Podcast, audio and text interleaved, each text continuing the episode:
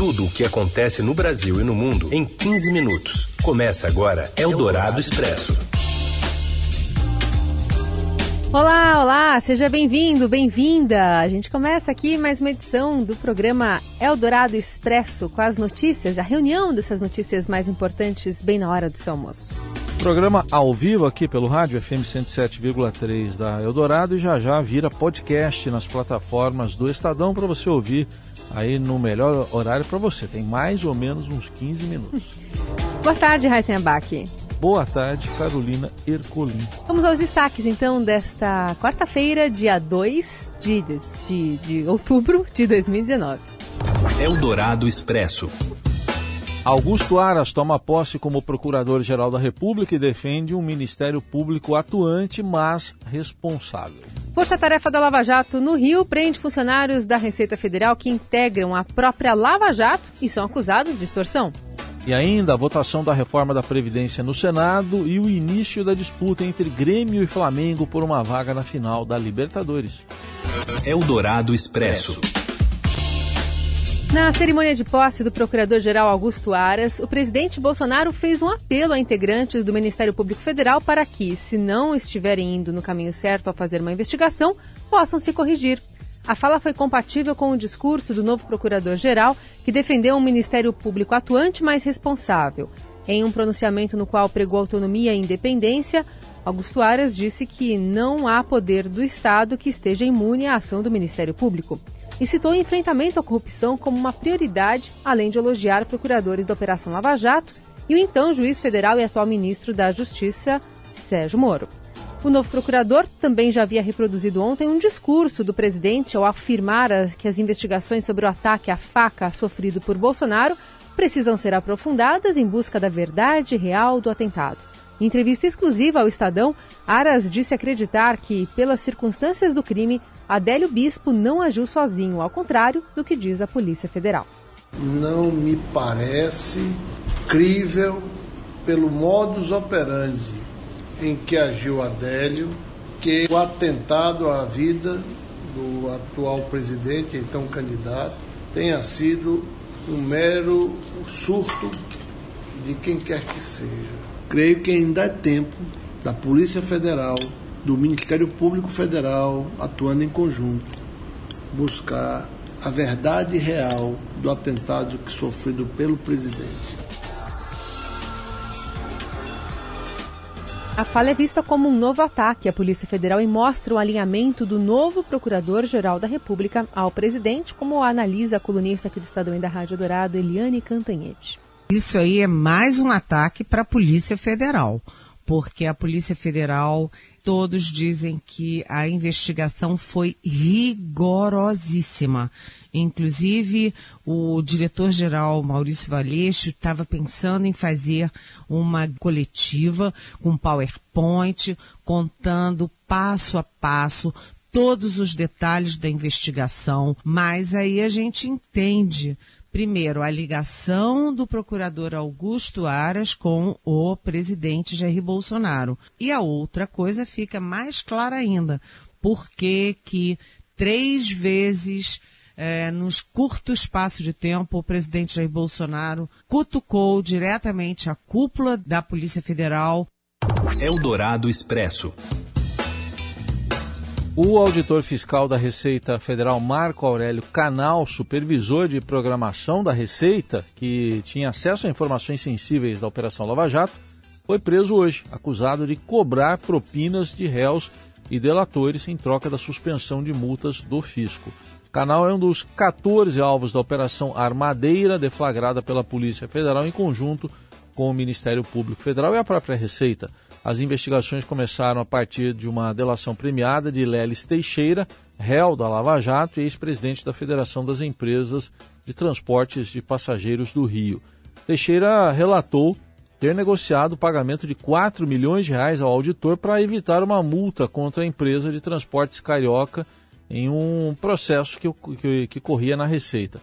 E o Ministério Público Federal anunciou em entrevista coletiva que pediu ao juiz Marcelo Bretas o bloqueio de bens do servidor da Receita, o Marco Aurélio Canal, no valor de 13 milhões e 800 mil reais. Eldorado Expresso. Vamos até o Supremo Tribunal Federal, porque os ministros da Corte podem concluir hoje o julgamento de uma tese capaz de anular algumas condenações judiciais da Lava Jato, incluindo a do ex-presidente Lula. Repórter Rafael Moraes Moura traz as informações. Oi, Rafael. Boa tarde, Carol. Boa tarde, Raíssen. Boa tarde para os nossos ouvintes. O plenário do Supremo Tribunal Federal vai julgar agora, nesta quarta-feira, o alcance, o limite da tese que pode levar à anulação de condenações impostas pela Operação Lava Jato. Lembrando que na semana passada, sete dos onze ministros do Supremo Tribunal Federal votaram favoravelmente a tese de que os réus delatados têm o direito de falar por último nas ações penais em que também há réus delatores. Lembrando que essa questão do prazo diferenciado das alegações finais dos réus já levou o Supremo Tribunal Federal, lá em agosto, a anular a condenação que havia sido imposta pelo juiz federal Sérgio Moro ao ex-presidente da Petrobras, Aldemir Bendini. Só que dessa vez a gente não tem mais um julgamento de cinco ministros na segunda turma. A gente tem um entendimento do plenário do Supremo dos 11 ministros. O que está em jogo no Supremo Tribunal Federal nesta quarta-feira é o alcance dessa decisão. Apesar de já ter maioria a favor dessa tese, existem algumas pontas soltas. Então os ministros devem delimitar, devem discutir a fixação de critérios para a gente ter uma ideia de qual o tamanho do alcance dessa decisão. Toda vez que a gente fala em Lava Jato, toda vez que a gente fala em réus delatores, em julgamentos tão sensíveis, vem a pergunta: e o que acontece com o ex-presidente Luiz Inácio Lula da Silva? Bom, esse entendimento a ser firmado pelo Supremo Tribunal Federal pode sim alterar uma condenação do Lula lá naquele caso do sítio de Atibaia. E o que acontece naquele caso do triplex? Quando o Lula foi condenado no caso do triplex, lá atrás, pelo juiz federal Sérgio Moro, não havia ainda réus com acordo de colaboração premiada homologados pela Justiça. Então, segundo integrantes do Supremo, o que o Supremo decidir agora à tarde pode sim ter efeito sobre o sítio de Atibaia, mas não no caso do Triplex do Guarujá. Agora é esperar para ver qual o tamanho dessa dimensão, desse alcance do Supremo Tribunal Federal no julgamento de impacto direto às condenações da Lava Jato. Eldorado Expresso. Assunto agora a reforma da Previdência. Os senadores tentam concluir hoje a votação em primeiro turno das mudanças nas formas de aposentadoria. Essa, é, é, essa mudança ainda pode ocorrer em relação ao texto base que foi aprovado ontem por 56 votos a favor e 19 contra. Mas o PROS, o Partido PROS, retirou um destaque que tentava alterar a idade mínima para trabalhadores expostos a agentes nocivos. Ontem a reforma também perdeu um pouco aí, eh, teve uma desidratação de 76 bilhões de reais com uma mudança em relação ao pagamento de abono salarial. Foi derrubada aquela, foi derrubado o dispositivo que criava regras mais rígidas para o recebimento de abono salarial. E nós estamos acompanhando agora a sessão que está ocorrendo lá no Senado.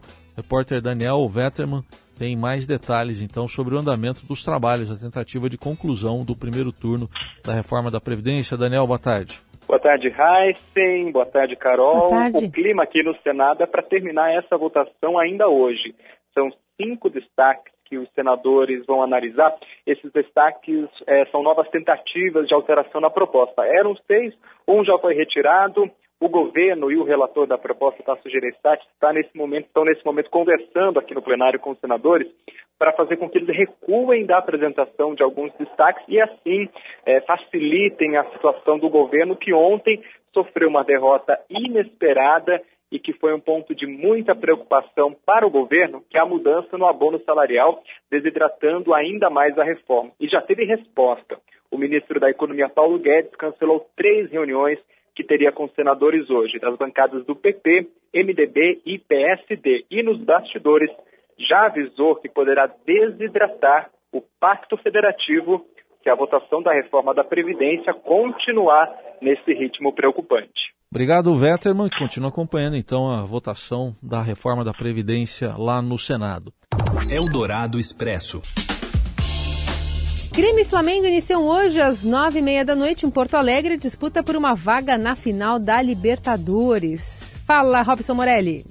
Olá, amigos! Hoje eu quero falar dessa decisão de semifinal de Libertadores, Grêmio e Flamengo. Que jogão! Chegou o grande dia. Ontem já teve a primeira semifinal lá na Argentina. O River Plate ganhou de 2 a 0 do Boca e agora vai fazer a partida de volta daqui três semanas na casa do Boca, em La Bombonera. Agora, Grêmio e Flamengo, hoje, 21h30. Que jogão, que jogão. Dois técnicos que têm muito respeito do torcedor brasileiro de modo geral, Renato Gaúcho do, de um lado, Jorge Jesus, que ganhou respeito aqui no Flamengo, ganhou respeito dos torcedores de modo geral e não somente só do Flamengo.